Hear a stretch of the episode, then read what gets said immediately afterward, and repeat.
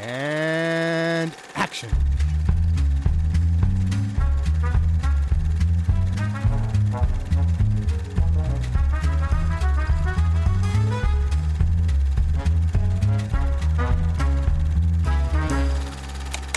It was really interesting when we introduced Tom into the mix, and it was kind of a new dynamic, but mm. It allowed another perspective to sort of push the idea even broader.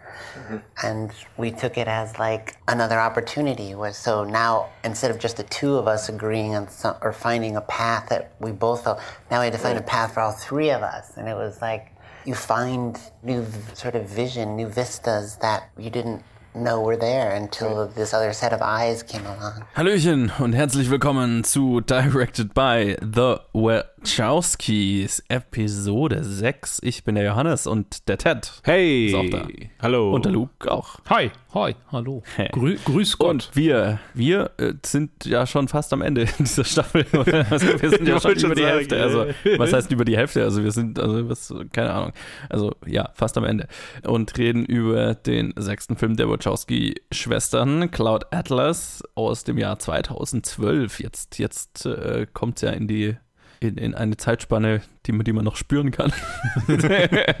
so, oh ja, okay, zehn Jahre her. Oh shit, ja. Okay, ist eine Zeit, eine Zeit, in der meine Zeitrechnung statt, schon stattgefunden hat. Das ist äh, crazy. Ja, es spielen mit eine ganze Menge Leute, nämlich Tom Hanks, Halle Berry, Hugh Grant, Hugo Weaving, Jim Broadbent, Jim Sturgis, Donor, Ben Wishaw, Keith David, James Darcy und viele, viele, ach ja, Susan Sarandon ist ja auch noch da. Ja, vi- viele andere auch. Viele Leute, so viele Leute. Und ja, Plot zusammenfassen ist, ist so eine Okay. Sache, ne? ähm, Ich werde das gar nicht versuchen, das haben, wir Zeit jetzt die nächsten 40 zusammenzufassen. Minuten? ja, genau. So Sachen dann, ich werde nur sagen, okay, also ich meine, wer es kennt, kennt und wer es nicht kennt, es geht um, also es ist ein High-Concept-Sci-Fi-Film mit dem Konzept, dass es äh, sechs Seelen gibt, deren unterschiedliche, also deren Geschichten wir verfolgen. Das sind Seelen, die in unterschiedlichen Zeitspannen wiedergeboren werden, in unterschiedlichen Menschen sozusagen. und äh, die immer wieder interagieren und thematisch verknüpfte Geschichten erleben, sagen wir es mal so. Das ist die Story dieses Films. ja, ja. Und dass irgendwie auch immer so eine Verbindung ist irgendwie von der Protagonist der ersten Story, der beeinflusst den Protagonisten der zweiten in, in, in ein, auf Genau. eine Weise und so weiter und so weiter. Genau, es ist alles irgendwie connected, it's all connected. Und äh, wir haben sechs Zeit, äh, sechs Timelines. Wir haben 1850, 1936, 1973, 2012, 2144 und 2346 sind die Jahre, in denen wir uns bewegen. Also Vergangenheit, Gegenwart, Zukunft, alles mit dabei. Über die Details reden wir dann gleich. Ich frage erstmal, äh, Luke, ich fange mit dir an. Hattest du den schon mal gesehen und äh, wie ging es dir, also was waren deine Erinnerungen dran und wie ging es dir jetzt damit? Also es war der erste Film, den ich bewusst mir irgendwie ausgewählt habe, weil die quasi die, die, die Situation war, ich will mit einem Kumpel ins Kino gehen, wir wissen nicht, welchen Film wir angucken wollen, also schaue ich auf YouTube bei irgendwelchen Filmkanälen, äh, was die so empfehlen. Und dann habe ich DVD-Kritik ein Video angeguckt, der den absolut abgefeiert hat und meinte, 10 out of 10, bester Film des Jahres. Und dann sind wir ins Kino gegangen und dann habe ich abends nochmal irgendwie äh, total Freude trunken, weil ich den Film halt echt cool fand. Ein Video angeguckt von ich weiß nicht, einem sehr prätentiösen YouTuber, der dann gesagt hat, es ist der schlechteste Film des Jahres. Es sind Ansätze drin, die äh, keiner Rede wert sind und also quasi der einfach die, den philosophischen Unterbau dieses Films komplett verrissen hat, den ich auch gar nicht so wirklich gecheckt habe beim ersten Mal angucken. Und äh, das hat mich dann nachhaltig irgendwie beschäftigt, dass der Typ den Film so scheiße fand. Aus heutiger Sicht so, ja okay, ich meine, ist okay. Er kann den ja scheiße finden, aber damals war es ganz schlimm für mich. Genau, aber ich mochte ihn sehr. Hast du deine, deine eigene Identität hinterfragt? Ja, genau. So kann, es- kann es wirklich sein, dass ich ein intellektueller Mensch bin? Kann es wirklich sein, dass ich wenn der den Film so scheiße findet und ich fand ihn so gut, keine Ahnung. Es Ja. war bestimmt ein formativer Moment, so wenn man, wenn, wenn ich eines Tages sterbe und die, die wichtigen Momente meines Lebens vor meinen, vor meinen Augen durchlaufen, dann sehe ich mich da vor meinem Laptop in meiner Studentenbude sitzen, wie ich komplett irgendwie mein Weltbild auseinandergenommen wird und ich einfach nur Ja. in der Embryonalhaltung auf meinem Schreibtisch liege. ähm, But I thought it was good. ja, I, I thought it was good. Yet again. Ich habe ihn, ich mochte ihn wieder sehr. Ich kann noch heute die, ganzen Pro Prosthetic Make-up-Entscheidungen angucken und sagen, ja, das ist vielleicht jetzt nicht unbedingt die günstigste Entscheidung, die man hätte treffen können äh, jemals. Aber ähm, damals habe ich das halt irgendwie, habe ich, ich weiß gar nicht, ob ich das überhaupt richtig gemerkt habe. Ich glaube, also an manchen Charakteren habe ich es damals so ein bisschen gemerkt, aber ich war gar nicht so, mein Auge war gar nicht so geschult, dass ich gesehen habe, ah ja, das ist, das ist kein gebürtig irgendwie von den Wurzeln her ein asiatischer Mensch, sondern das ist, das ist ein Weißer mit Stirnprosthetics, damit die Augen kleiner aussehen. So, es ist halt ja, nicht so, aber da werden wir natürlich noch weiter drüber reden. Äh, Ich will gar nicht so sehr an mich, an mich reißen. Ich mochte ihn trotz, trotz dieser, ich wollte eigentlich gar nicht so weit drauf eingehen. Ich, das, das sind Probleme, die mir dieses Mal aufgefallen sind. Deshalb habe ich ihn nicht irgendwie mit 5 von 5 bewertet, weil eigentlich wäre es in, meinen, in, meinen, in meiner Seele, in, meinem, in meinen Augen durchaus ein 5 von 5 Film, weil also so von wie er angelegt ist, also wenn sie diese Casting-Entscheidung nicht so getroffen hätten, wie sie getroffen haben aus heutiger Sicht, dann würde ich den Film richtig abfeiern, weil er funktioniert einfach dramaturgisch für mich sehr. Dieses Miteinander verweben der Storylines macht den Film beim zweiten, dritten, vierten Rewatch, dass es jetzt tatsächlich schon ist mittlerweile, jedes Mal besser für mich tatsächlich. Einfach weil es irgendwie, ich kann es immer mehr appreciaten, wie diese Dinge so alle miteinander verknüpft sind. Und beim ersten Mal ist so, ah ja, Kannibalismus und er hat Soylent Gr- Grün erwähnt. Das ist ja witzig. Nee, beim zweiten Mal war das erst. Und beim ersten Mal war es einfach so, hä? Und beim zweiten Mal dann, oh ja, okay, das sind so kleine, kleine Anekdoten. Und dann irgendwann ist es so, okay, sein Charakter ist immer der Oppressor und ihr Charakter ist immer, und dann werden dann sind es immer so richtige, so, so deep, deeper Shit, der dann irgendwie äh, mir auffällt, was, was ich jetzt nicht irgendwie alles rekapitulieren kann, weil es mir einfach nur während dem Film schauen auffällt. So im Nachhinein müsste ich, ich müsste es wahrscheinlich aufschreiben. Aber es steckt so wahnsinnig viel in diesem Film drin, dass ich ihn bei jedem Rewatch irgendwie neu appreciaten kann, weil jedes Mal was Neues für mich drin ist. Und das mag ich sehr. Das finde ich sehr cool. So, Entschuldigung für die lange Rede. Ted. Okay, ähm, damit kommen wir zur Perspektive von, ich habe ihn das allererste Mal gesehen, deswegen Oh. äh, kann ich gar nicht, äh, kann ich gar nicht ihn auf, auf verschiedene Weisen appreciaten, sondern nur auf diese eine Weise. Äh, lustigerweise, oh, sorry, äh, lustigerweise, äh, wie, wie Joe vorhin erwähnt hat, ist es so, das war zu einer Zeit, als der Film rauskam, halt schon, wo ich Filme auf dem Schirm hatte. Und den Film habe ich mitbekommen, als er rauskam, aber ich, ich habe ihn mir nicht angeschaut. 2012. Ich kann mich erinnern, das war so das erste Jahr, wo ich ins Cinema gegangen bin. Ich glaube, da habe ich mir Django angeschaut. Aber Cloud Atlas habe ich mir dann nicht gegeben. Und es war dann so ein Film, den ich halt immer so. Ich war aware, aber habe mich nie da, dazu überwunden, irgendwie die drei Stunden da reinzustecken. Ich muss sagen, letztendlich bin ich eher auf einer Schiene von, ich kann wieder sehr wertschätzen, was, was die Wachowskis hier versucht haben. Oder halt die Wachowskis mit Tom Tikva hier versucht haben. Einfach die, das Scope, einfach die Größe, das Konzept. Äh, einfach, dass sie sich wieder so, sowas getraut haben, das zu machen. Und dann aber auch, auch, auch wieder, aber auch wieder so corny ist, so wieder so vom Herzen. Und es ist halt einfach, es ist halt ihr Film. Also, also von ihnen, also man, man merkt es total. Aber ist jetzt der erste Film, den ich jetzt, wo ich wirklich auf der Kippe bin. Ich weiß nicht, ob ich den wirklich mag oder nicht. Obwohl ich die meisten Einzelstories eigentlich mag. Aber über diese drei Stunden mit dem bisschen mehr konventionellen Edit zwischen den Stories, ich glaube, das habe ich bei ein, ein, ein Review auf Letterboxd hat es irgendwie äh, ganz gut irgendwie in Worte gefasst. Aber im Prinzip quasi, die, sie gehen von Speed Racer, wo es halt, okay, wir machen einfach alles, was wir wollen, äh, auch was irgendwie Editing angeht, was egal, wie wir, wie wir das Bild aufbauen angeht. Und dann gehen wir dann rüber und nehmen dann wieder so ein richtig, äh, richtig interessantes Konzept, aber dann ist aber das, wie sie halt zwischen den Geschichten springen, ist dann so ziemlich konventionell mit, okay, der Charakter macht das gerade und dann, ah, jetzt schneiden wir zu dem Charakter, der was ähnliches macht, weil es gerade die Situation, die, also die, es sind immer so Parallelen, wo sie dann immer hin und her, hin und her schalten. Und am Ende hat es mich dann irgendwie halt, also am Ende habe ich alles zwar gemocht, aber nichts konnte, nichts konnte ich mich wirklich, in nichts konnte ich irgendwie investieren, emotional. Mhm. Also, okay, jetzt sind wir da ein bisschen, jetzt sind wir da ein bisschen, jetzt sind wir da ein bisschen und irgendwie im Endeffekt, vielleicht würde, vielleicht würde ein Rewatch helfen, irgendwie, das quasi, wenn ich schon, ich habe halt alles schon gesehen, ich bin nicht mehr, ich bin nicht mehr irgendwie auf der Schiene von, ah, okay, ich muss das irgendwie den Sachen folgen und checken, was, was wo passiert und wie alles miteinander verbunden ist. Vielleicht würde da das helfen, aber für den ersten Watch bin ich ziemlich ich, ich wertschätze, was ich gesehen habe, aber mögen, ja, ein bisschen schon, schon. Also positiv im Großen und Ganzen, aber für mich ist es eher so ein Passion Project, das jetzt nicht irgendwie hundertprozentig gelungen ist im Vergleich zum Speed Racer davor, den ich, den ich liebe, den ich direkt mich verbunden habe. Gut, haben wir drei unterschiedliche Perspektiven hier.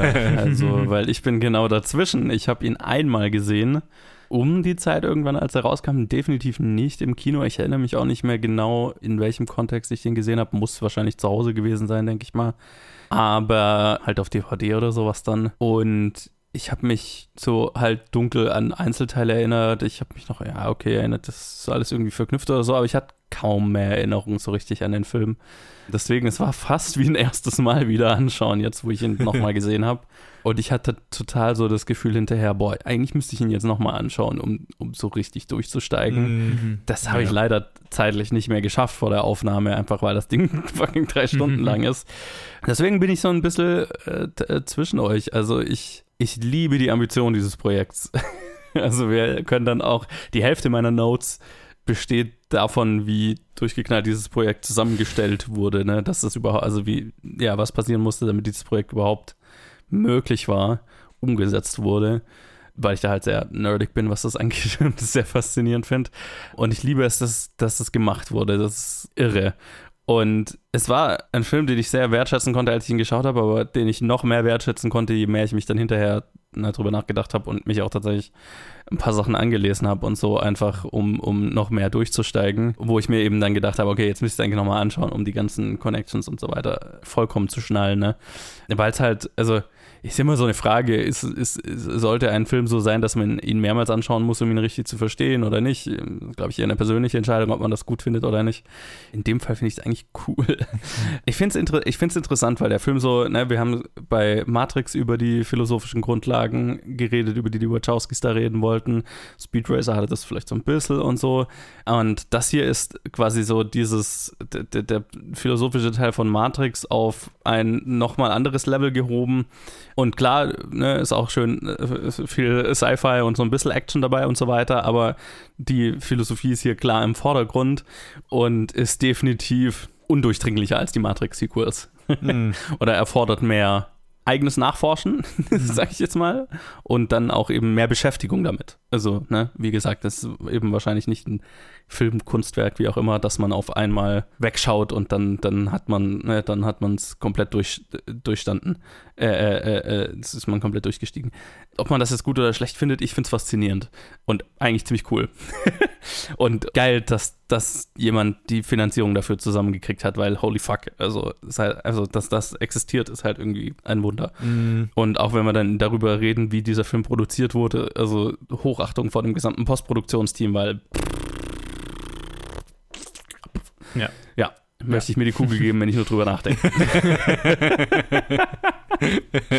ja, ich finde durchweg eigentlich die Schauspieler alle super, die hier drin sind. Ähm, über das wir machen weiße Schauspieler zu asiatischen Charakteren. Mhm. Können wir dann gleich nochmal gesondert reden. Das ist, mh, ja, das ist eine Entscheidung, die ich wahrscheinlich nicht wirklich ganz mittragen kann, auch wenn ich verstehe, woher, woher die Entscheidung kommt, aber yikes.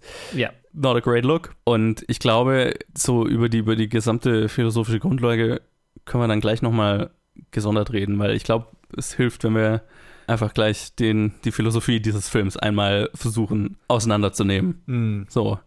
Das ist, glaube ich, womit wir den Hauptteil dieser Episode verbringen werden, schätze ich mal, weil das ist viel.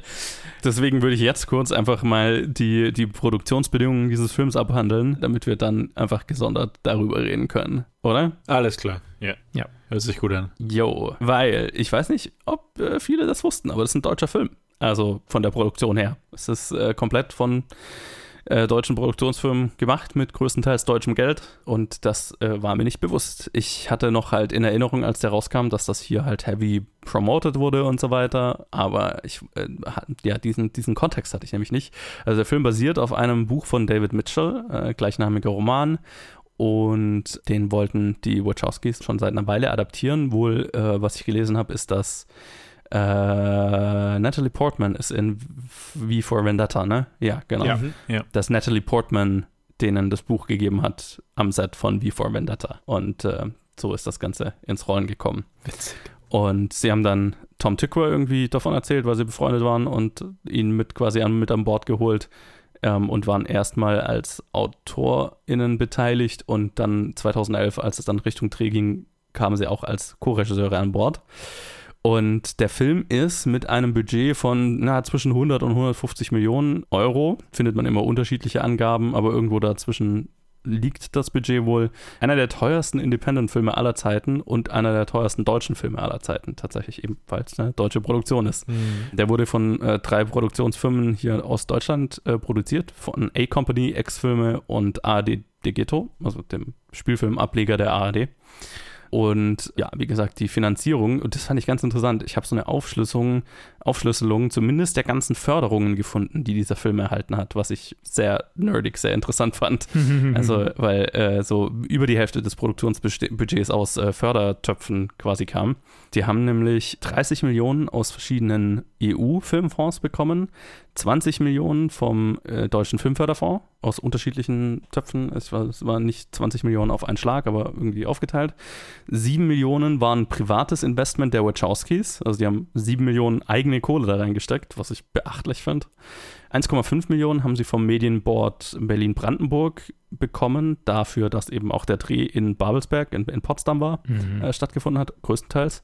Äh, eine Million kam von der Filmstiftung NRW, 750.000 von der Mitteldeutschen Filmförderung, 300.000 vom FFF Bayern und ein 100.000 Euro Development Fund hatten sie auch noch vom Medienboard Berlin-Brandenburg. Und der Rest äh, der Finanzierung kam dann, also da habe ich dann keine konkreten Angaben gefunden, aber das muss dann eben von, also Warner Brothers war der Distributor, ich schätze mal, die haben Geld reingesteckt und dann auch die beteiligten deutschen Firmen, schätze ich mal. Aber das auf jeden Fall so, also aus so vielen unterschiedlichen Förderungen hat sich über die Hälfte dieses Budgets zusammengestellt. Wisst ihr, an wen ich gerade denke? Hm. Einen alten Bekannten aus dieser Reihe. Es fühlt sich an, als hätte man mit diesen ganzen Filmförderungen irgendwie die halbe Karriere von Lars äh, von Trier finanzieren können. Ja, Das ist auch sein, sein Ding. ja, ja, genau. Wir haben ja bei Lars von Trier auch drüber geredet, dass das immer so komplette europäische Koproduktionen sind mit Geld aus Fördertöpfen aus unterschiedlichen Ländern und so weiter. Genau. Hier ist es eben auch viel EU-Funding, aber auch ganz viel einfach aus den unterschiedlichen Fördertöpfen der einzelnen Bundesländer in Deutschland. Und als jemand, der mit einer Förderung bisher zu tun hatte, kann ich mir nur den absoluten Bürokratie-Albtraum vorstellen, den, den, Ja. den, das gewesen sein muss, mit, keine Ahnung, wie viele das dann sind, fünf, sechs, sieben, acht unterschiedlichen Förderanstalten äh, zu tun zu haben, die alle unterschiedliche Bedingungen haben und unterschiedliche Ansprechpartner, äh, Ansprechpartner und Dinge, die man einreichen muss und Bürokratie, die man erfüllen muss und Alter, ich wäre gestorben und Ja, ähm, äh, Vollzeit-Angestellter, nur dafür, oder mehr, mehrere. Ja, ja, also Dafür. deswegen haben auch normalerweise deutsche Produktionen oder beziehungsweise deutsche Produktionsfirmen generell einfach eine Abteilung für Förderungen. Ja. Also Leute, die nichts anderes machen als äh, Förderanträge und, und Kontakt mit Förderungen und dem ganzen Kram. Weil, ja, bei meinem letzten Kurzfilm hat das alles der Max alleine gemacht und der ist daran fast ein Burnout gestorben. äh, Also, wäre vielleicht nicht gestorben, aber also, ähm, ja, Burnout ist äh, jetzt, äh, ja, mhm, das war schon äh, Teil davon. Also, äh, absolut krass. Und es war wohl auch so, dass äh, die Finanzierung, halt, weil es ja aus so vielen Einzelteilen bestand, äh, immer wieder auseinandergefallen ist und dann doch wieder, ne, dann ist ein Teil weggebrochen, dann kam wieder ein anderer Teil dazu und so. Also, es war eigentlich bis Drehstart nicht so wirklich klar, ob dieser Film überhaupt finanziert ist.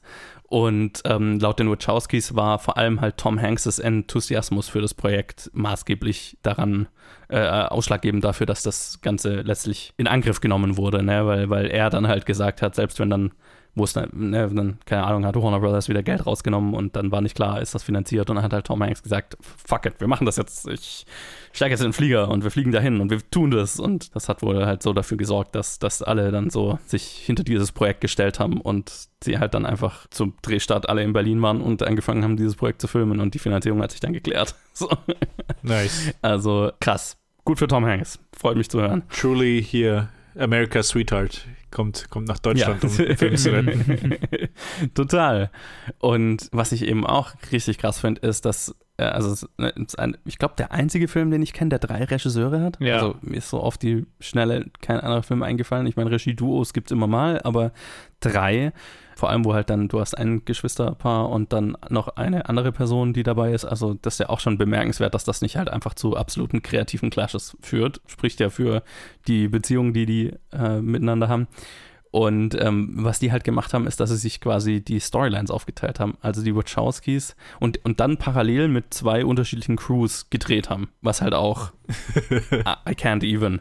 Ne? Also die Ja. Wachowskis haben die Storylines 1850, 20, 21, 44 und 23, 46 äh, gemacht und Tom Tykwer hat die 1936, 1973 und 2012 Storylines gemacht und ähm, es gab schon wohl auch Tage, wo sie, wo sie alle zusammen an einzelnen Storylines gearbeitet haben, aber halt nur, wenn es der Drehplan halt gerade hergegeben hat, dass sie zur gleichen Zeit am selben Ort waren. So. Sonst den Großteil haben sie halt einfach getrennt parallel gedreht. Interessant. Wenn ich mir, ich bin's, ich habe zwar jetzt nicht irgendwie voll in meinem Kopf, wer wo dabei war, aber da hat ja dann Tom Hanks hauptsächlich dann mit den Wachowskis zusammengearbeitet. Weil in den anderen Sequences ist er nur bei einer kurz mit drin, bei der 70s Thriller. Ja. Da ist, da ist, da hat er eine kleine Rolle. Aber alles andere, seine, seine Rollen sind stimmt, in, ja. den, in den drei.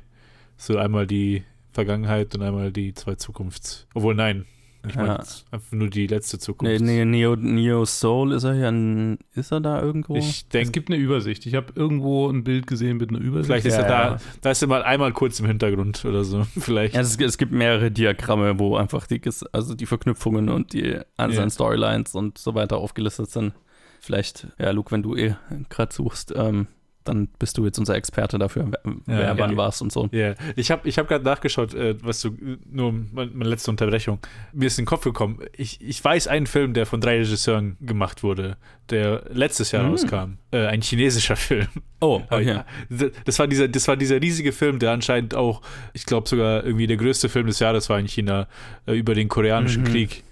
Der auch aber auch so drei Stunden riesig ist und halt all kinds of crazy shit und halt drei Regisseure, Ich erinnere mich. die halt auch irgendwie. Hattest du den gesehen? Nee, den hatte ich nicht gesehen. Den hatte ich nicht gesehen. Irgendjemand, den ich kenne, hat den gesehen. Ich hab's vergessen. Ich habe nur mitbekommen, wie er rauskam. Das Einzige, was ich von dem weiß, ist, dass sie dass die Sequences einfach so over the top sind und dass die teilweise auch so noch nicht Splitscreen, sondern Screen in Screen haben, so als äh, irgendwie links in der Ecke ein kleiner ein kleiner Film, rechts in der Ecke ein kleiner und ansonsten ein großer, also richtig, also anscheinend also richtig out there, also komisches Zeug, so fast Okay. schon fast schon irgendwie Videogame Sequence mäßig. Ha. Was anscheinend auch das CGI so ein bisschen auf dem Level ist, weil sie noch nicht so weit sind. Mhm. Aber ja, das, das ist mir eingefallen, dass da einer war mit. Da war ich mir sogar nicht sicher. Sind es drei oder waren es sogar vier? Aber nee, es waren, es waren drei, Na, drei Regisseure. okay. Puh, ja, ist ja genug. Ja. Okay, Äh. ähm, back, to, back to the program. Ja. Das ist, ich finde gerade kein vollständiges, weil ich weiß, dass Tom, äh, dass hier ähm, Jim Sturgis zum Beispiel hat ja so einen kleinen in, in 2000 im 2000er in der 2000er Storyline spielt er einen von den schottischen Hooligans. Das ist so mein, Ja. wenn wenn die das drauf haben, dann sind sie vollständig. Also ich finde gerade kein vollständiges Diagramm leider.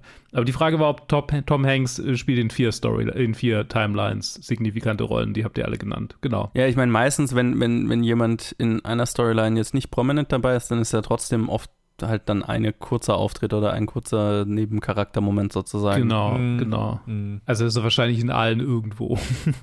Aber Ja, halt, Mit, ja. mit Sicherheit eigentlich. Aber ich müsste jetzt.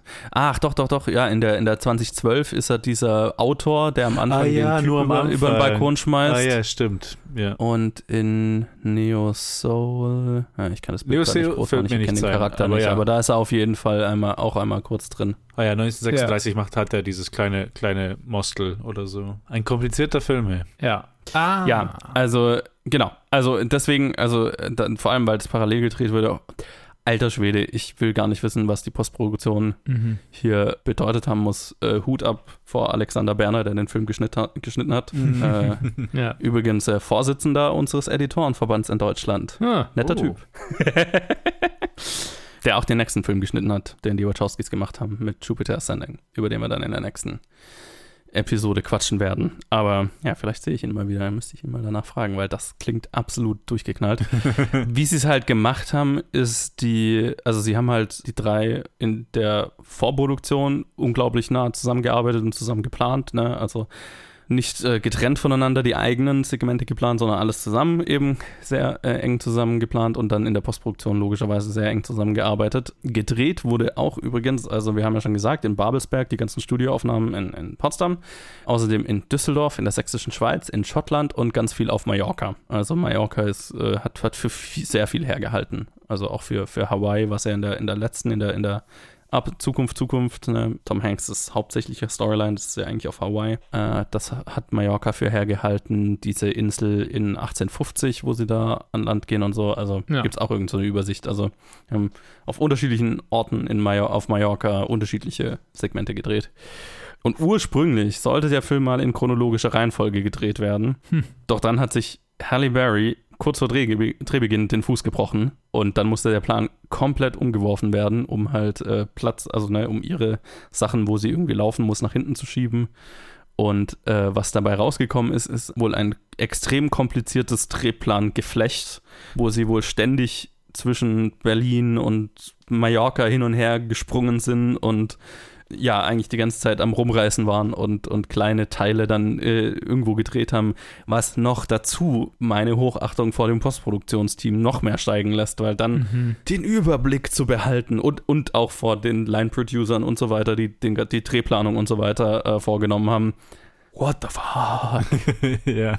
Ich, I, I can't even. Also, purer Wahnsinn. Deswegen absolute Hochachtung davor, dass dieser Film überhaupt existiert. Ja, es ist, Ja, ähm, krass. Ja. Das ist absurd. Also der ganze Ja. Film ist einfach, es ist einfach schon ein, ein gewaltiges, ein gewaltiges Undertaking. So.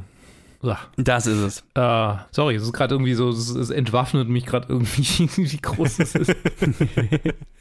Also, von mir aus können wir zu der Philosophie dieses Films kommen. Okay, ja. Weil das ist auch irgendwie ja der Großteil der Storyline. Oder, oder was heißt also die gesamte Story? Also, das ist ja so, äh, die einzelnen Segmente dieses Films haben einzelne Plots sozusagen. Die haben teilweise was miteinander zu tun, teilweise auch nicht. Man, viel davon ist mehr so incidental oder Sachen, die, oder sind, sind so Verbindungen zwischen einzelnen Geschichten, die man so, oder die man auch übersehen kann, wenn man nicht drauf achtet, oder Mhm. die, die am Rande mal erwähnt werden.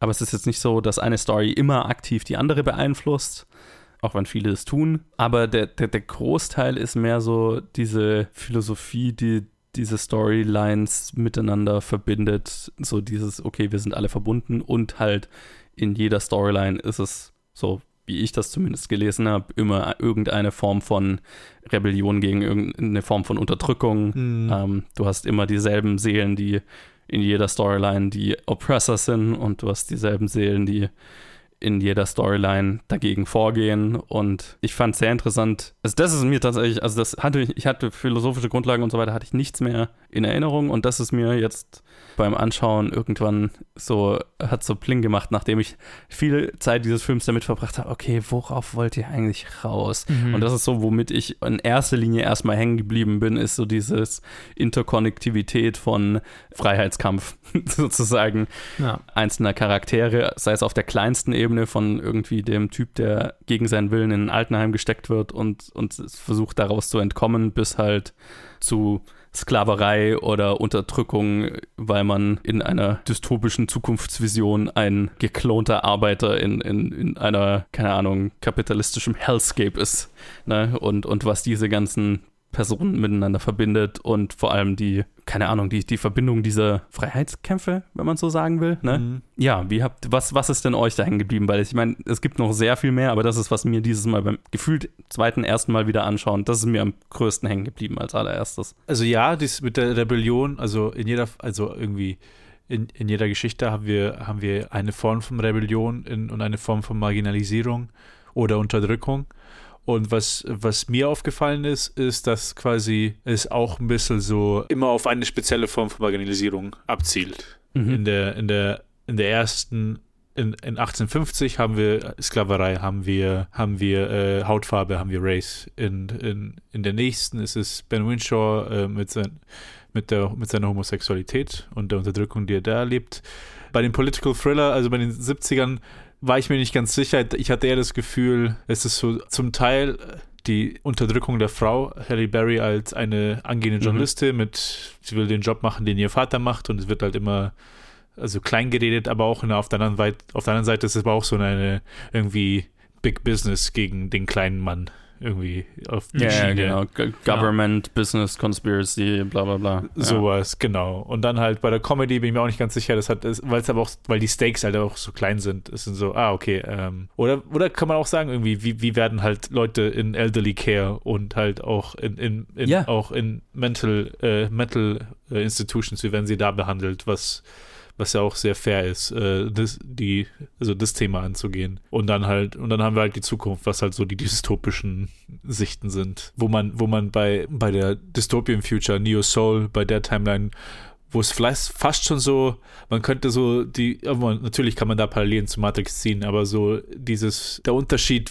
wie werden künstliche Wesen zu echt, also in Anführungsstrichen echten Menschen gesehen. Ja. Weil hier war, hier ist dann die Trennung nicht irgendwie Mensch-Maschine und wir unterdrücken äh, die Maschinen, dann die Maschinen uns, wie es jetzt bei Matrix war, sondern hier ist eher so, okay, bin ich und es ist auch, aber auch so, aber auch eher nebenbei gesagt, also okay, bin ich real geboren oder bin ich irgendwo gezüchtet und bin ich dann Mhm.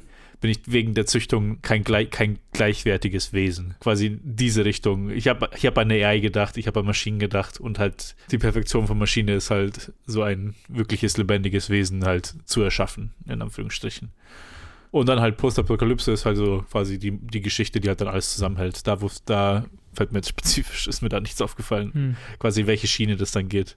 Weil es dann schon so, ah, okay, ja, die Welt wurde schon zerstört von uns. Äh, wir müssen woanders hin. Ich meine, bei denen ist die Rebellion halt größer angelegt. Also wenn, wenn quasi so dieses, wenn es jetzt darum geht, das Symbol oder dass die, das Thema der Rebellion sich durchzieht, ist quasi die Rebellion in Neosol ist halt quasi die Rebellion oder die, die äh, halt einfach gegen das ganze System. Und ich glaube, die, die, die Future Future irgendwie Hawaii wird hier, äh, also ist quasi der, der Ort des Geschehens. Vielleicht ist es da sogar ein bisschen die Erde, die gegen die Menschen rebelliert und deswegen müssen sie gehen. Vielleicht ein bisschen abstrakter.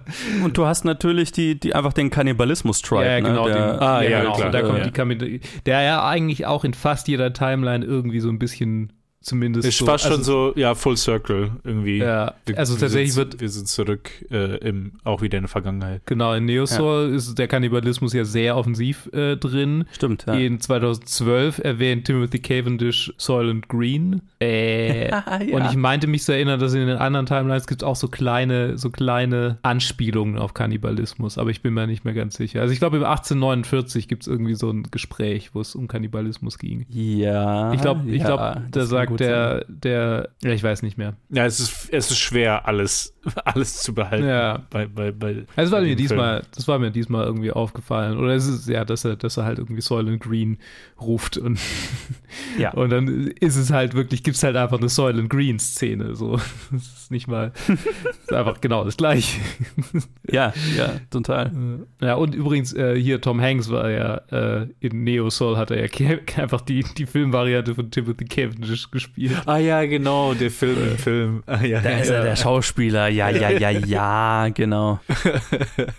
Aber ja, Ja, und also, übrigens auch, weil- ja. Nee, ich hätte dann weitergemacht, aber nur noch irgendwas jetzt dazu noch sagen willst. Weil ich hätte, ich hätte, also quasi, klar, Rebellion, aber im Endeffekt, was halt auch, was sich überall halt auch alles zieht, ist halt auch wieder so Liebe und Ja, Liebe Ja. zwischen den Menschen. Soulmates, nicht nur Liebe, Soulmates ist ja, ist ja das Thema. sogar. Das und ich glaube, also ich kann, besser formuliert ist, also nicht, es geht gar nicht um Rebellion, sondern es geht um unterschiedliche Formen der Ausbeutung und unterschiedliche Formen des Widerstands dagegen. Mhm. Und ähm, so wie jeder kleine, also ne, das ist glaube ich so die eine der vielen Messages, die dieser Film eben hat oder Themen, die über dieser, dieser Film redet, wie jede kleine Form von Widerstand gegen jegliche Form von Ausbeutung wichtig ist für das große Ganze, um erfolgreich zu sein. Ne? Da gibt es diese Interaktion, wo sie in 1850, wo äh, der, der Sohn dann, äh, ne, wo der Vater sagt, äh, ja, nur weil ihr jetzt hier irgendwo den Ab äh, Abolitionists beitretet, das ist doch äh,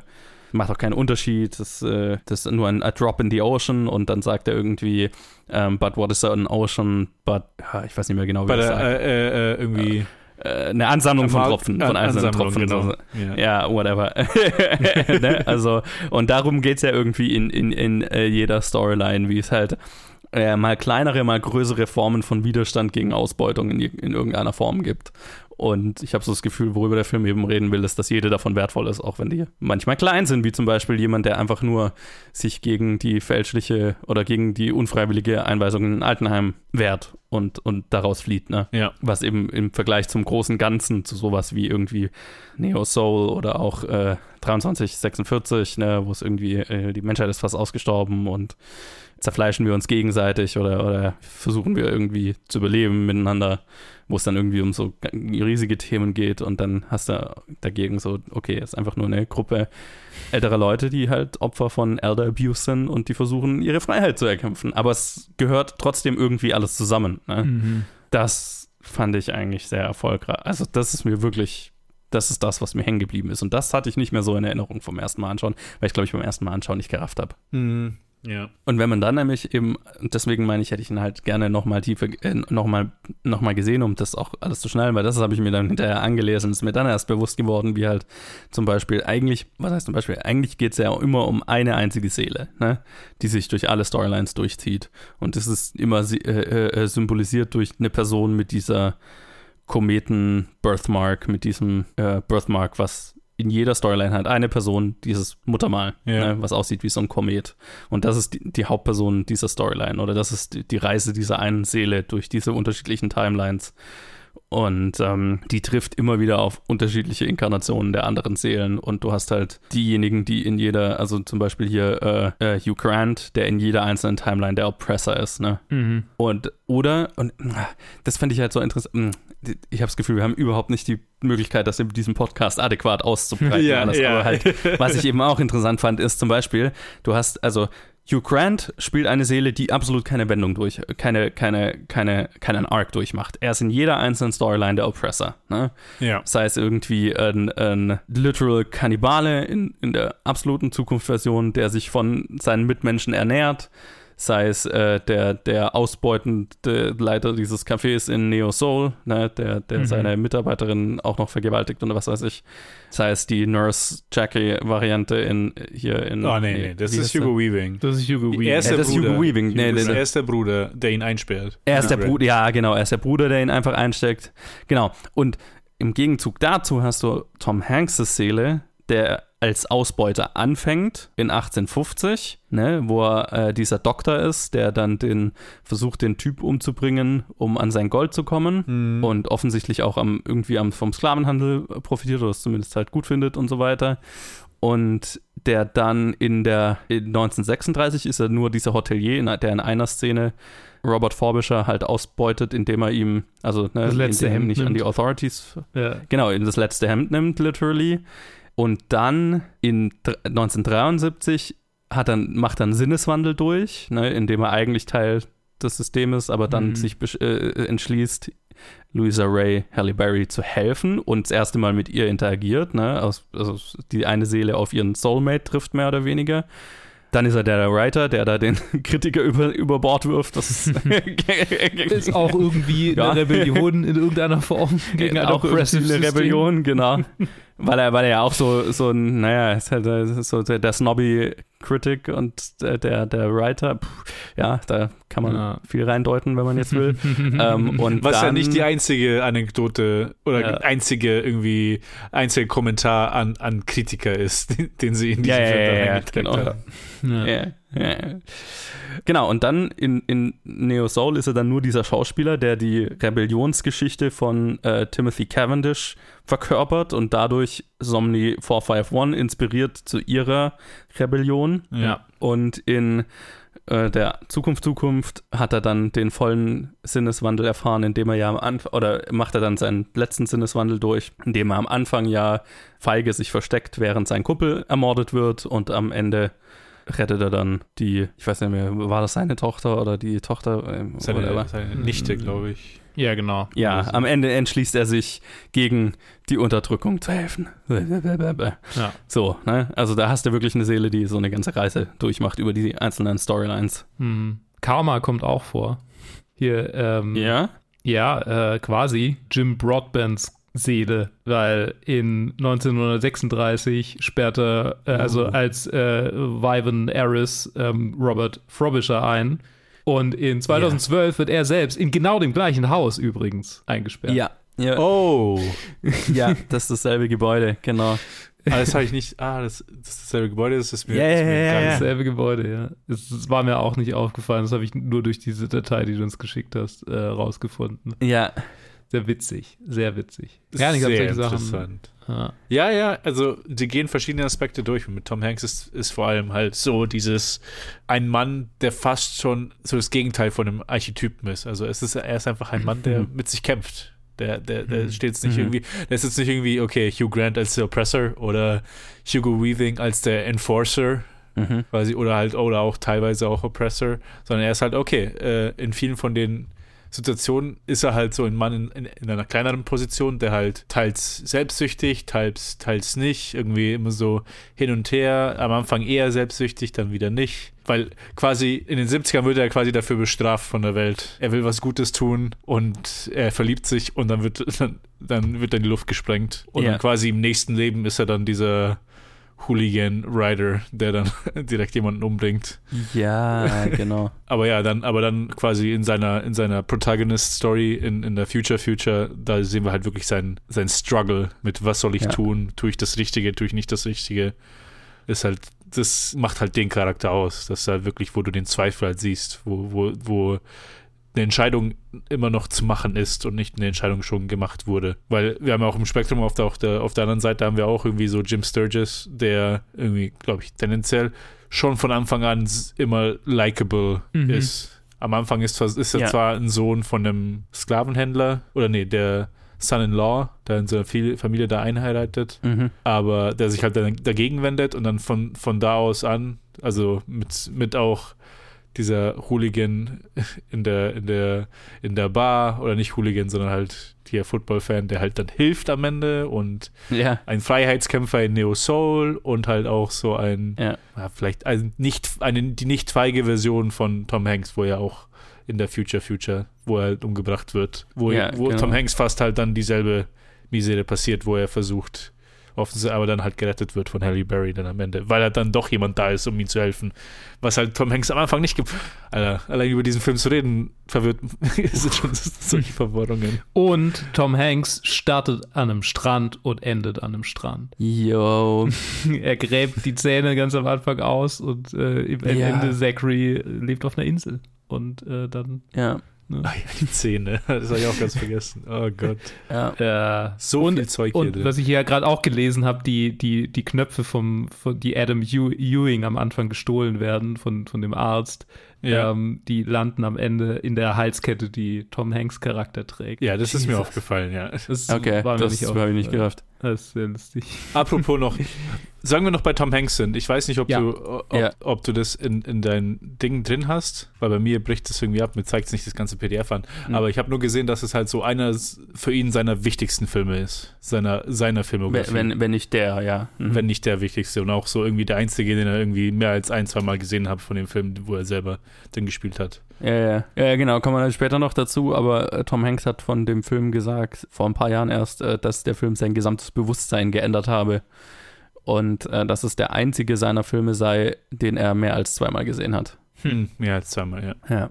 Äh, Eine Sache, die ich noch sagen wollte, es gibt quasi von jeder Timeline ein, irgendeine Form von Dokument oder so, die dann die nächste Timeline beeinflusst bis Ja. zum Ende hin, ne? Mhm, ja. Also du hast im ersten das Journal von Adam Ewing, das dann Robert Frobisher, Frobisher äh, äh, beeinflusst. Der schreibt Briefe, die Halle Berry wieder liest. Die schreibt ein Buch, das Timothy Cavendish liest. Der schreibt ein Drehbuch über seine Eskapaden. Sein, ne, sein, seine Einsperrung, sein, Ja. ja. genau, sein, sein Freiheitskampf, den sich Somni 451 anschaut, die startet, also oder wird zum Gesicht einer Rebellion und nimmt eine Videobotschaft auf, die sogar zu einer Religion wird, die dann noch als Statue und alles mögliche äh, Tom Hanks' Charakter in der letzten Version beeinflusst. Mhm. Zum Helfen Genau. Was ja, was ja genau, das, genau das unterstreicht, dieses, dass jedes kleine, jede kleine Aktion findet, also beeinflusst die Zukunft auf irgendeiner Weise. Und man sieht es nicht in seiner eigenen Ja. Zeit, aber man sieht es in der Zukunft. Dass, dass Leute äh, daraus Inspiration geschöpft haben, selber, Yes. selber jetzt in dem Kontext Widerstand zu leisten oder Aktionen zu nehmen oder in die Richtung zu gehen, die, wo es wichtig ist, was, was, was, das, was gemacht werden muss. Ja, genau. Yo. Okay, ich habe immer noch das Gefühl, wir sind sehr, sehr oberflächlich. Wir sind total nur oberflächlich. Wir, wir haben jetzt fast, die, Ah. wir haben fast eine komplette Episodenlänge schon aufgenommen und ich habe das Gefühl, wir haben an der Oberfläche gekratzt. ja. Weil jetzt kann man dann eben noch äh, drüber reden, in welcher, we- weil in jeder einzelnen Storyline gibt es zwei Soulmates, die aufeinandertreffen und zusammen etwas verändern. Ne? In, in der 1850er ist es Adam Ewing, der ja mit, mit der Tochter von Hugo Weavings Charakter verlobt ist und durch mit ihr zusammen eben gegen die Sklaverei dann vorgehen wird. In der Storyline darauf ist es Robert Frobisher und sein Lover, der dann in der 70er Storyline ja noch am Leben ist, aber in der 70er Li- äh, Storyline trifft Halle Berrys Charakter auf Tom Hanks das erste Mal. Dann in der Robert Ca- in der 2012er, wer ist Ursula? Wer war die nochmal? Ursula war, war Su- Susan Sarandon. Ach, nein, nein, nein, nein, nein. Ja, genau, das ist die, die, äh, in die sich Robert Cavendish, äh, äh, nee, Timothy Cavendish verliebt hat, die er Ja. auch dann, wo er am Ende den Mut findet, sie auch Ja. anzusprechen und die dann, die auch mit ihm offensichtlich zusammen ist, wenn er sein Drehbuch da schreibt. Somni 451 trifft auf den Rebel Leader und Tom Hanks und Halle Berry treffen nochmal aufeinander in der allerletzten Storyline. Genau. ja, also, man, aber man, ja. Ja. und, und es ist halt auch dann genau da, sieht man so die, ja nicht Happy Endings, aber halt, zumindest bei, bei, schon bei Tom Hanks und Halle Berry bei der Future Future, was ja ein Happy Ending ist, dass das in den 70ern nicht Ja. möglich war, weil er halt umgetötet wurde und man sieht aber auch dieses, was auch äh, äh, immer wieder da ist, sind diese auch kleinen Connections, die andere Charaktere miteinander haben. Aber halt, wenn es halt, da es halt nicht mit dem Soulmate ist, ist es dann immer so in einem, in einem düsteren Licht auch manchmal. Ja. Äh, vor allem auch in der, in der 1930er äh, Geschichte, wo Jim Broadman ist quasi ist gezwungen von seinem Partner sich fernzuhalten wegen seiner Homosexualität, aber oder auch seiner Ja. Bisexualität, wenn man äh, durch, durch, äh, durch die Sequenz geht, wo er dann mit Halle, äh, mit Halle Berrys Charakter eine Nacht verbringt, die aber jetzt zum Mhm. Beispiel in einer Beziehung ist, aber da halt ganz offensichtlich ohne Liebe, ohne alles, beziehungsweise ich habe einen Mann, der halt irgendwie Best Friends mit einem Nazi ist und Mhm. ich bin seine jüdische Frau. Und dann, okay, alles Mhm. klar. Da sieht man, also, hm, nee, jetzt weiß ich gar nicht mehr, auf was ich hinaus wollte, aber ja. mir, fliegen gerade so viele Sachen durch den Kopf, ich, ich kann gar nicht artikulieren, Ja. was ich irgendwie sagen will. Man müsste es halt einfach, man müsste so ein Video-Essay oder sowas machen, um das adäquat Muss man jetzt wochenlang vorausplanen und ein Skript schreiben dafür. Das Ja, zu ein. Skript schreiben. Also das halt wirklich aus dem, aus dem Kopf rauszumachen, ist echt schwierig. Ja. Ja, wollen wir noch einfach jetzt mal noch so zum Ende über die Produktion generell reden und was für künstlerische Entscheidungen am Film für uns funktioniert haben, was nicht für uns funktioniert hat. Ich glaube, das wäre noch wertvoll, um unsere eigenen Bewertungen letztlich noch zu untermalen, ne? warum Jo. der Film wie auf uns gewirkt hat. Wer möchte denn, wer hat irgendein Element, das er gerne besprechen möchte? Also, ich glaube, ich habe jetzt alles erwähnt, was mir besonders gut gefällt. Und ich glaube, ich habe das meiste erwähnt, was mir nicht so wahnsinnig gut gefällt. Also, ich, was ich noch Mhm. erwähnen muss, ist, der Soundtrack äh, ist sehr emotional für mich. Und ich bin mir nicht richtig sicher, ob er, ob er cheesy ist oder nicht. irgendwie dieses, dieses äh, Cloud Atlas Theme äh, irgendwie Ja. kriegt es, oh, das holt mich ab. Das holt mich auf jeden Fall ab. Das fällt Ist mir ja noch auch ein. übrigens von Tom Tykwer gemacht, ne? Ach, Tatsache. Und zwei anderen. Aber ja, auch von ihm. Ja, der Soundtrack ist auf jeden Fall schön. Von meiner Seite, es ist halt so wie, wie ich ganz am Anfang gesagt habe, ich kann schon jeder einzelnen Story was abgewinnen. Und was ich auch betonen muss, äh, am Ende, so die letzten 20 Minuten, das Finale, wo dann alles miteinander kulminiert und wir sind am Ende wieder bei Tom Hanks in der Future Future und wir- stellt sich heraus, dass es dass er doch nicht irgendwie alleine vor sich hin rambelt, sondern halt seine Dutzenden En Mhm. Enkelkinder bespaßt. Dass er doch irgendwie ein Happy Ending Auf ist einem anderen Planeten. auf einem und, anderen ja. Planeten. Immer noch mit dieser, mit dieser Fake Language, wo ich sagen muss, ich musste den Film mit reden, Untertiteln anschauen. Ich, ich, ich Ja. habe nichts verstanden. Ohne Untertitel hätte ich nicht gecheckt, worüber wir reden. Das Ja, mit- ist mit dem Lesen so eine habe ich's dann verstanden. Entscheidung. ja, das, das, das ist Ja. eine Entscheidung, wo ich, ähm, keine Ahnung, ich stehe dahinter, weil ich mag, dass sie dass es einfach gemacht haben, aber für mich hat es nicht wirklich funktioniert, um ehrlich zu ich- sein.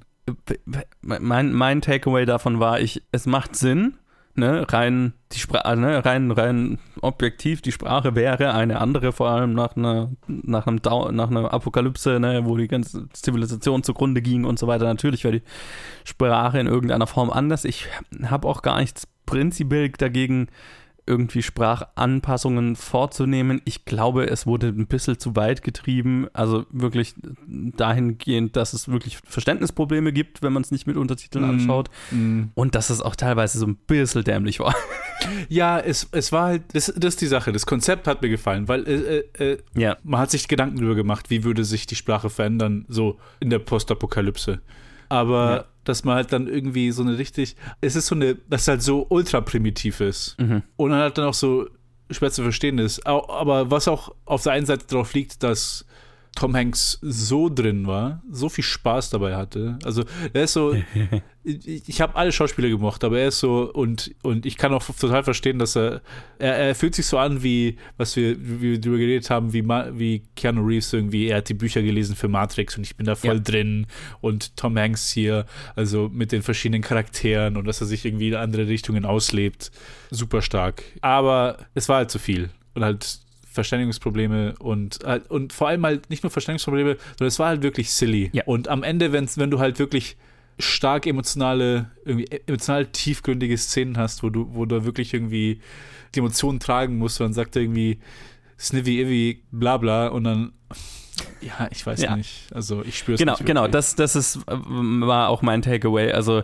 nur weil es rein logisch Sinn macht, ist es nicht unbedingt die beste Entscheidung, weil am Ende muss, was, was der Film ja in erster Linie machen muss, ist verständlich rüberbringen, also den, den emotionalen Kern verständlich rüberbringen. Und wenn du mehr darüber nachdenkst, ah, okay, ich muss irgendwie checken, was haben die jetzt gerade gesagt, worum geht es gerade aktuell und ist es nicht ein bisschen, finde ich das fast schon witzig, wie die sich ausdrücken, dann geht halt der emotionale Kern verloren und dann hat der Film seine, seine Kommu- Kommunikation nicht erfolgreich erfüllt, so, ne? ja. Deswegen, also leichte Abwandlungen machen sicherlich Sinn, aber ich glaube, das wurde halt einfach zu weit getrieben. Ich, ich würde ich es auch sagen, dass es, dass es zu weit getrieben wurde. Ich, ich glaube, es ist auch was anderes, wenn du es in geschriebener Form hast, ne? Also wenn du das jetzt in einem Buch lesen würdest, dann hast du genug Zeit drüber nachzudenken und, und dir zu überlegen, was ist damit jetzt gemeint, aber in einem Film ist es halt einfach, okay, da kommt gleich die nächste Line und dann habe ich entweder nicht gecheckt, was gerade gesagt wurde, oder ich verpasse die nächste Line, weil ich drüber nachdenken muss. Oder also ja, in, in Filmform ist es halt einfach nochmal was anderes und ich, ich finde, das ja,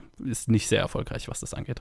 Ja, total. Also würde ich auch sagen. Also im Großen und Ganzen fand ich die Sequenz schon gut, aber halt jedes Mal, wenn, wenn, wenn, wenn halt Emotion getragen werden sollte, war, war es halt dann ein Hindernis. Dann hat es halt nicht geholfen. Ja, ich glaube, ja, ich, ich komme nicht mehr über diese Fake-Sprache hinweg, ohne, das habe ich Joe schon vor der Aufnahme gesagt, ohne an die Rick and Morty-Episode zu denken, wo Jerry Tom Hanks ist. Also quasi einfach Tom Hanks Rolle in diesem Film hat und halt irgendwie You speak the true true sagt. Und ich kann das, ich kann nicht, ich kann diesen Film, ich kann die, diese, ich kann diese Sprache nicht hören, ohne an diese Rick and Morty-Episode zu denken. Weil es halt schon auf einem so einem Level ist, wo es halt schon fast schon witzig ist. Mhm. Und wenn du halt vor allem irgendwie Hugo Weaving als irgendwie Devil Goblin hast, dann ist das okay. Ein, ein gewisser, eine, eine gewisse Komik ist da schon mit einprogrammiert, Ja, finde ja. ich. In, in, in Ja. Kostümdesign, im, im, wie er es spielt und, und Hugo Weaving perfekt gecastet, würde ich sagen, für als Villain. Mhm, in den mhm. ersten dreien vielleicht besser als in den letzten dreien, weil da ist er dann so richtig straightforward, okay, ich bin Sklavenhalter slash Nazi slash Auftragskiller. Ja. Und danach bin ich Wobei ich als, als Tom und dann- Hanks als Tom Hanks äh, imaginärer Teufel äh, Rumpelstilzchen, den er, den er da immer wieder sieht in der allerletzten Storyline, hatte ich schon sehr viel Spaß mit. Ich hatte schon, ja genau, aber ich hatte schon, ich hatte sehr viel Spaß damit, was halt dann irgendwie, Mhm.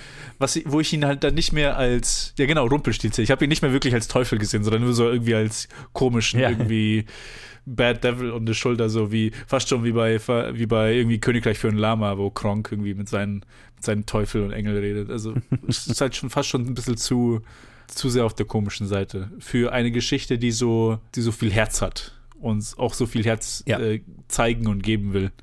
Genau. Aber halt, jetzt habe ich mich da ein bisschen verloren. Was, was ich eigentlich ganz am Anfang sagen wollte, ist, dass halt für mich irgendwie alles so ein bisschen abgedämpft ist. Und deswegen habe ich es jetzt beim ersten Mal nicht so gemocht. Ich, ich kann mir sehr gut vorstellen, dass ich ihn beim, beim Rewatch um einiges mehr mögen werde, wenn ich ihn mal wieder anschaue. Aber ich hatte einfach das Gefühl, dass so, okay, wir haben eine Comedy, die nicht, die nicht wirklich super lustig sein kann. Wir haben einen Political Thriller, der nicht so super thrilling ist für mich. Also alles ist halt so ein bisschen abgedämpft, weil halt, weil wir freq also frequent, weil wir, weil wir oft einen Wechsel zwischen den Stories haben, weil, Mhm. weil wir immer eine, eine Theme aufbauen wollen und irgendwie diese Linie dann immer entlang gehen.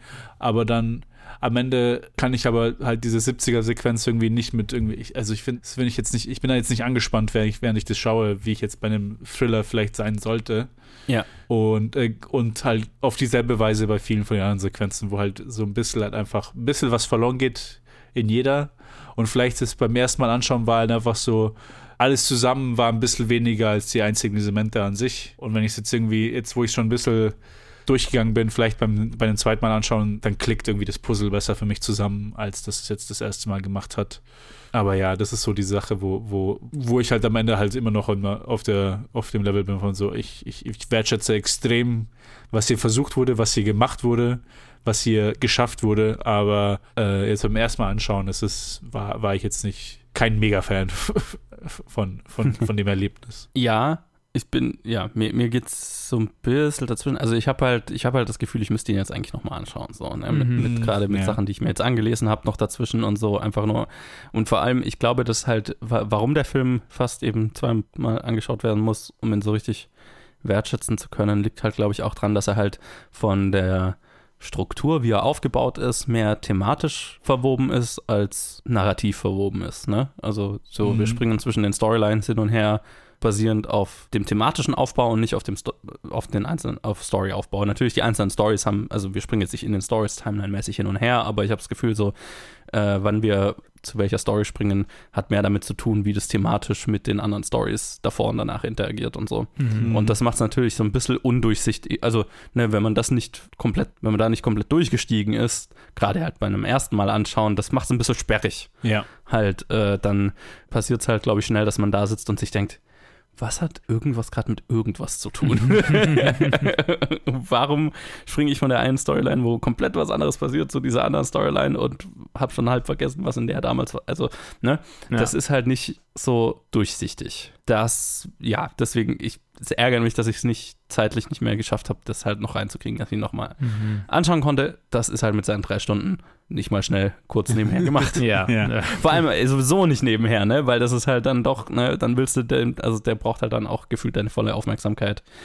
Und deswegen finde ich es halt mega geil, dass dieser Film existiert Mhm. und habe mega Bock, ihn nochmal anzuschauen und bin unglaublich beeindruckt von dem Achievement, dass das ist, das alles, also erfolgreich zu adaptieren, ne? Also das Mhm. kann man auch sagen. Also David Mitchell war extrem zufrieden mit der Adaption seines Buchs, was ja auch selten ist, würde ich sagen. ja. Weil er das Buch sogar für unverfilmbar gehalten hat, ne? Also Mhm. und er war wohl sehr beeindruckt davon, wie Tykwer und die Wachowskis es geschafft haben, die Struktur des Buches halt genau zu sezieren und in Drehbuchform umzusetzen. Und er war wohl auch sehr zufrieden mit allen Änderungen, die für die Filmversion gemacht werden mussten. Also ne, einfach, weil es Ja, eine klar. Filmversion ist. Was ja auch nicht selbstverständlich ist, dass ein Autor dann hinterher sagt, ja, das, aber es passt halt, weil das thematische die thematische Grundlage wird dadurch nicht verletzt und ist immer noch da und so weiter. Also das schon als reines Kunst, als Adapt, Adapt, Adaptionskunst, ne? Als, als mhm. äh, etwas, das adaptiert wurde, ist es halt auch noch sehr beeindruckend.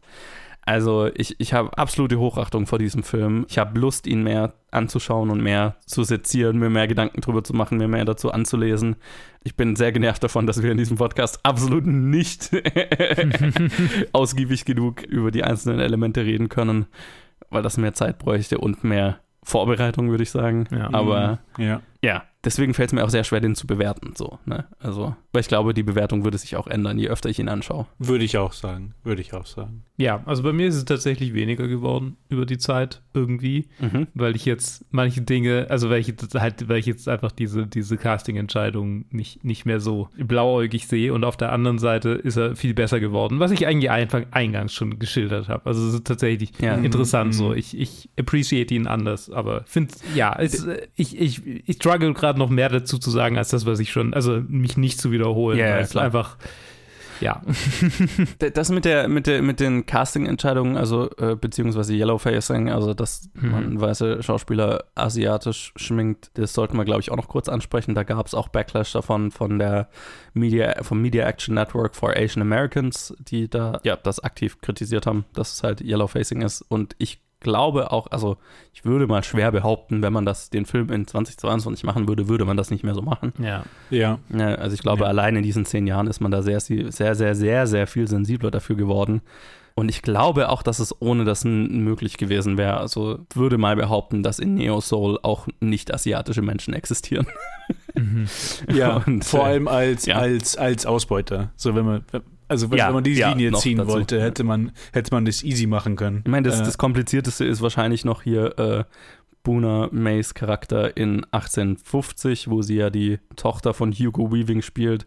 Aber selbst das kann man sich narrativ irgendwie hinbiegen, dass er halt eine Tochter mit einer Asiatin hat oder whatever. Also, ne, das. Ja. Also, weil da wurde sie ja weiß gemacht, ne? Also vom, vom Make-up her ihre Augen wurden ja, ja. Und so. ja. ja, und auch Halle Berry beim in der Starcross Club in, der, stimmt, in, in ja. den 1930ern ja. als, als weiße jüdische Frau. Wo, wobei ich das fast noch am erfolgreichsten fand, weil das so ein, noch so ein Zwischending mhm. war, ne? Das war so. Oder halt auch die äh, Crossdressing-Sachen, wo wir halt auch Frauen als Männer, ja. Männer als Frauen hatten. Wobei ich da, also das finde ich ja prinzipiell interessant, ne? Also das ist ja eigentlich ähm, gerade mit dem Hintergrund, dass du zwei Trans-Regisseurinnen äh, ja, hast, ja. Ähm, eigentlich ein interessantes Element damit zu spielen. Ne? Nee, nee, total. Was übrigens auch Halle Berry im Interview gesagt hat, dass sie das sehr interessant fand, weil sie ja in einer Storyline einen Mann spielt. Zwar nur super kurz, aber. Ja, trotzdem.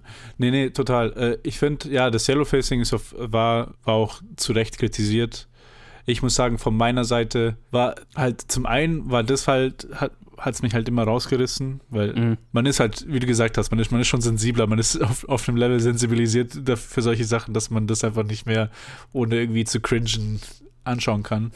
Und auf, den, ja. auf der anderen Seite waren viele von, viel, viel von dem, also nicht viel, aber nicht, nicht die meisten, aber einige von den Make-ups waren für mich teilweise sehr off-putting. Manchmal, wo sie nicht mal versucht hatten, die Person anders ausschauen zu lassen. Ich weiß, bei einer, bei einer Timeline ist, ist Susan Sarandon dabei. Nicht in der Future Future, sondern irgendwo dazwischen. Ich glaube bei der. In der äh, 2012er, oder? 2012 wahrscheinlich. Wo sie aber auch einfach, also da wird nicht mal versucht, sie irgendwie anderes Geschlecht oder andere, äh, andere Hautfarbe oder sonst was, aber sieht einfach nur so irgendwie komisch anders aus. Und so, wo ich mir einfach dachte, ah, komisches Make-up, komisches, äh, bei vielen von den Sachen. Also, wo ich einfach off-putting ist so dieses das Wort, das immer, das mir jetzt in den Kopf mhm. kommt, wenn ich also ah, hat sich halt immer so ein bisschen rausgezogen, weil es halt schon sehr, weil es halt so offensichtlich ist. Halt, halt bei diesen, ja. bei diesen, es ist halt, ah, okay, es ist ganz offensichtlich so make, das im Make-up und dann so ein bisschen distorted, damit es halt ein bisschen anders ausschaut. Keine Ahnung. Es, aber das ist auch wieder so eine, keine Ahnung, persönliche Sache, dass, ja, dass es, dass ja, es mich da rausgerissen hat. Aber ja, da hast du recht, wenn das irgendwie heutzutage irgendwas so gemacht werden würde. Ich meine, als allererstes, heutzutage würde dieser Film nie gemacht werden. Aber wenn er gemacht werden würde, dann würde das so nicht gemacht werden. Mhm. Oh, ja. Ich wollte noch kurz ansprechen, dass für mich die 1930er Storyline meine, meine Lieblings, äh, also mhm. war, mhm. weil ich vor allem äh, Ben Wishaw sehr, sehr brillant fand in seiner Rolle da. Als Frobisher. Robert, Robert Frobisher. Er ist extrem gut. Für mich war das die, für mich, also für mich war es die, war es die stärkste. Obwohl es natürlich ist komisch, das anzusprechen, weil es in dem Film explizit darum geht, irgendwie Thematik durch die, quasi alles miteinander zu verknüpfen und nicht einzeln anzuschauen. Aber irgendwie, ich tendiere immer zu sekzieren. Ah, okay. Das war so, das war so. Ja, ich glaube, mein, mein, mein Favorite ist wahrscheinlich sogar die Neo Soul Storyline, einfach weil das natürlich mein, mein Sci-Fi, Cyberpunk-Herz sehr befriedigt. Mm, mm, ja. Und generell Total. Vorliebe für Dystopien und so weiter. Ja, das, das könnte auch ein Film in sich einfach sein. Und, und Ja. würde gut Total, ja. Ich glaube, wenn das kein Flop gewesen wäre, wenn der so abgegangen wäre wie, wie der erste Matrix, dann hätten sie Ja. auch irgendwie Spin-offs gemacht und beziehungsweise, Ja, ah, oh Gott. beziehungsweise ist aber auch eine, eine Adaption von, von einem Buch, vielleicht doch nicht, aber wäre auf jeden Fall interessant. Auf jeden Fall wäre die Versuchung da gewesen. Ja, ja, genau. Hast du eine Favorite Storyline, Luke? Ich habe eine least favorite Storyline, nämlich die erste, die 1800 äh, Hm. äh, noch was. Favorite fällt mir schwer, fällt mir wirklich schwer. Ich ten, ich, ähm, ich, ich mag die, ich mag jede Storyline irgendwie. So die, die erste ist tatsächlich die schwächste, finde ich, weil sie so, weil sie sich so, so, ja, nicht, nicht wirklich groß bewegt. So, ich habe das Gefühl, die äh, steht ein bisschen auf, auf, auf dem, tritt ein bisschen auf der Stelle.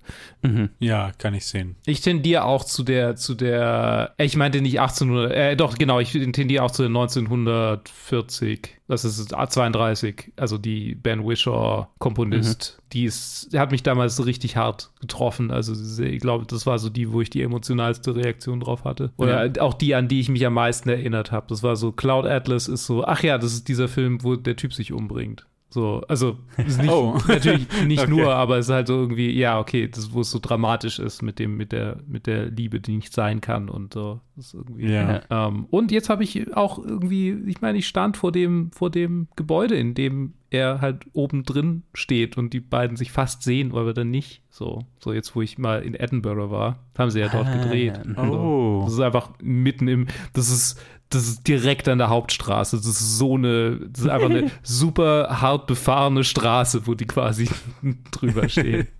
Nice. Keine Ahnung. Ja. Vielleicht Also- noch nicht in den 30ern. Ja, gut, in den Da war's 30ern, noch- klar. Da war es Aber noch romantisch. So, so halt, wie sie es gedreht haben, mehr so. ja, keine Ahnung. Also, also ja, ich, es ist vermutlich die am ehesten die meine, mein Favorite.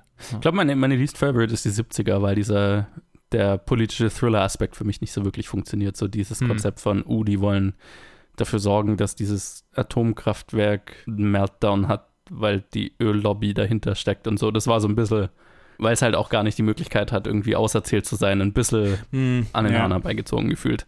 Ja, ja. Ja. War ein bisschen zu konstruiert für. Ja. Hat ein bisschen abgelenkt von irgendwie der Thematik. Ja, kann ich, kann ich total sehen. Alright.